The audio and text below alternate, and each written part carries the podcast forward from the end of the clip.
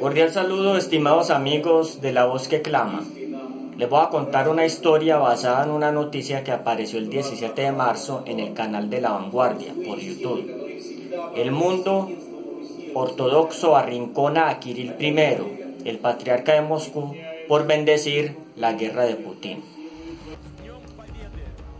Después de muchas peticiones para tomar partido en el conflicto de Ucrania con Rusia, Kirill I, el patriarca de Moscú y jefe de la Iglesia Ortodoxa rusa, tuvo un sermón en la Catedral de Cristo Salvador, en Moscú.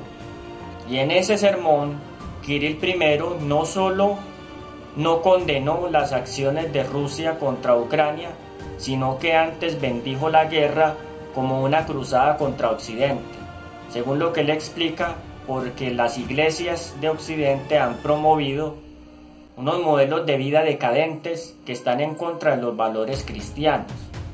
Y como ejemplo, colocó los desfiles de la comunidad LGBTI. Mucha atención a la información que van a escuchar. Народы, входящие в единое пространство Русской Православной Церкви от междуусобной брани, не дай Бог, чтобы нынешняя политическая ситуация в близкой нам братской Украине была направлена на то, чтобы злые силы, которые всегда боролись с единством Руси и русской церкви, одержали верх. Не Исполняя вся величеством Твоим и содержай силою Твоею, спасение нашего Иисуса Христа, укрепи силою Твоею верные люди в стране украинской. Пасхальный канон поются, что создает неповторимое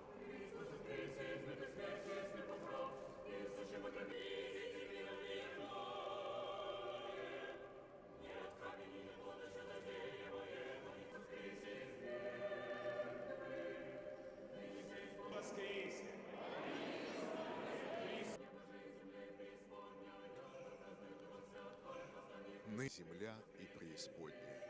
Все творение да празднует праздник, же утверждаемся. Третья песня.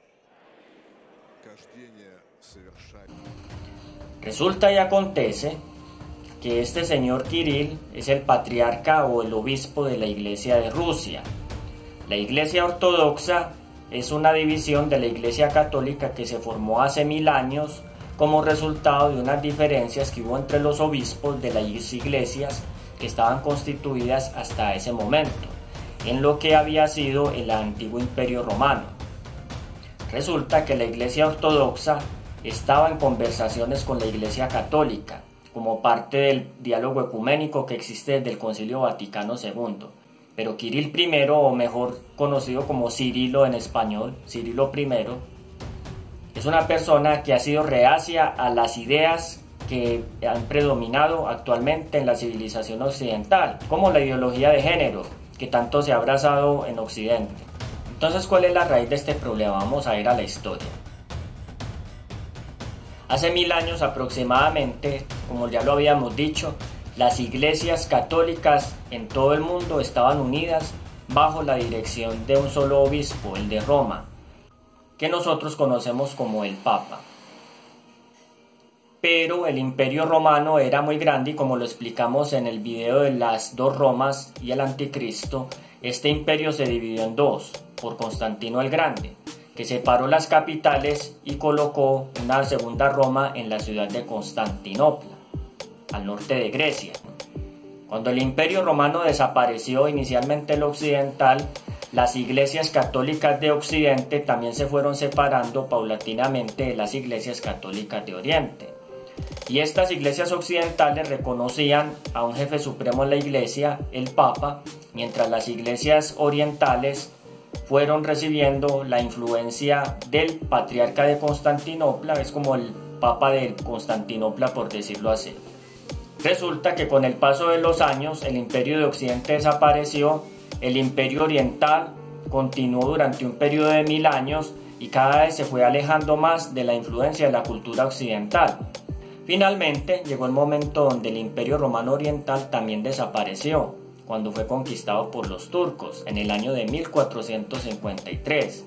Y a partir de allí la influencia del obispo de Constantinopla o patriarca también fue desapareciendo y se trasladó a Moscú, porque en ese tiempo los rusos estaban surgiendo como una potencia que influiría durante los siglos posteriores en el desarrollo de la cultura europea.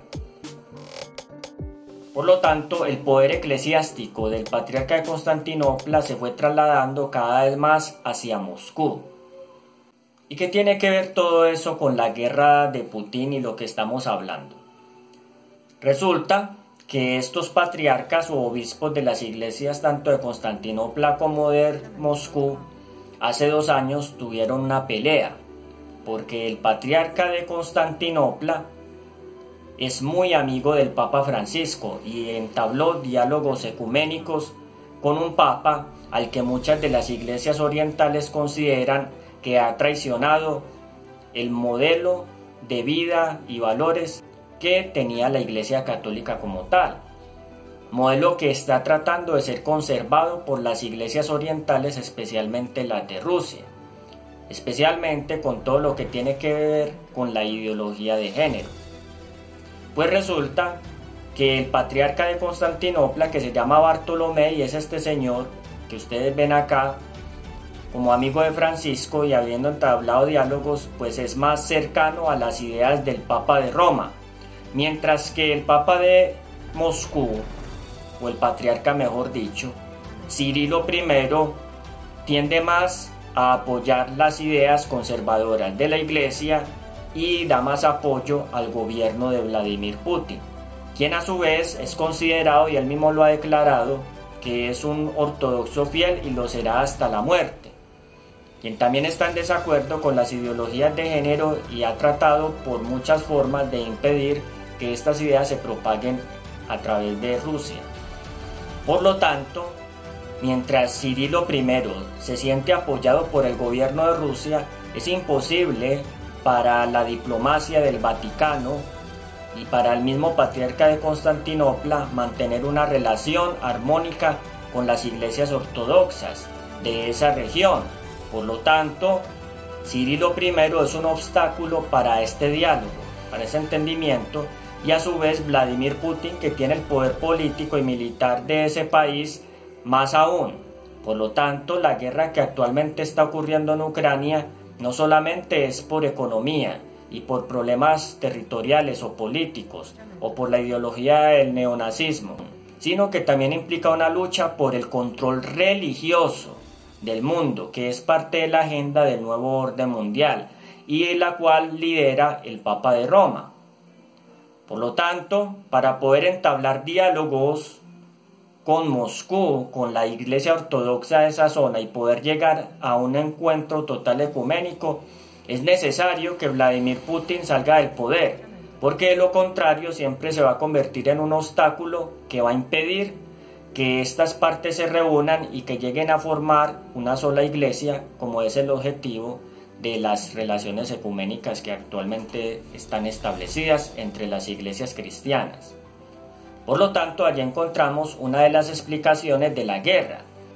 La guerra militar y económica que se está librando busca quitar y desestabilizar el gobierno de Moscú, lo cual permitirá abrir una puerta a Roma para que pueda entrar en diálogos directos y tomar el control de la agenda ecuménica que se tiene que expandir hacia esas regiones orientales.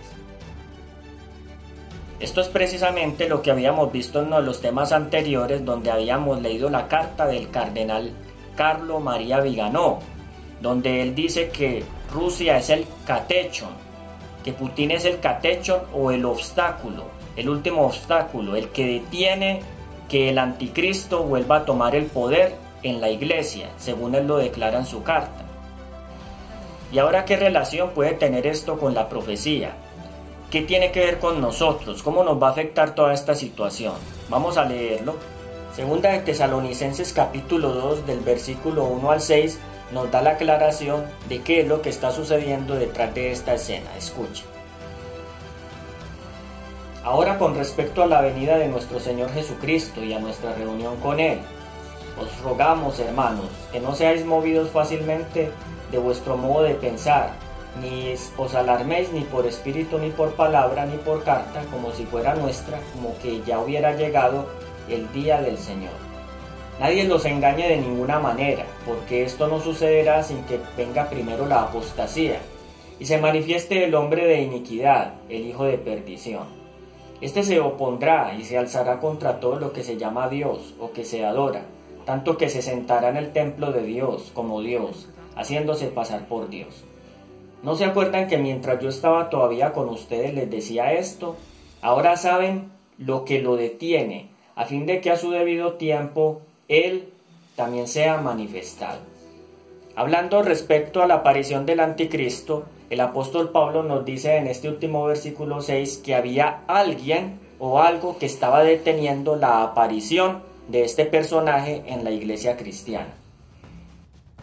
Nosotros sabemos por la historia que los primeros cristianos cuando eran perseguidos en el imperio romano le rogaban a Dios que no permitiera que el imperio romano acabara, si hubiera persecuciones, con tal que no apareciera el anticristo en medio de ellos, porque ya el apóstol Pablo había identificado este misterio como que iba a aparecer en medio de la iglesia cristiana. Pero Pablo nos dice en el versículo 6 que hay alguien que lo detiene. La palabra detiene en este versículo es katechon, griega, es la misma que utiliza Carlo María Vigano en su carta para referirse a Rusia como el último obstáculo, el que tiene que detener, evitar que la agenda del anticristo llegue a su cumplimiento total. He aquí la explicación de por qué las potencias occidentales están tan empeñadas en desestabilizar y destruir el gobierno de Rusia. Según lo que explica Carlo Vigano, es precisamente porque el gobierno de Putin no les permite completar su agenda del nuevo orden mundial. Por lo tanto, necesitan desestabilizarlo al costo que sea, a tal punto que pueden permitirse que Europa entre en una crisis económica y militar sin precedentes, como ya ha comenzado a suceder, con tal de poder lograr este objetivo, porque de lo contrario no se podrán desarrollar. Las profecías se están cumpliendo. El tiempo de la venida del Señor está cerca. No vendrá sin que antes se manifieste la apostasía y el hijo de pecado tome nuevamente su asiento en el templo de Dios como Dios haciéndose pasar por Dios.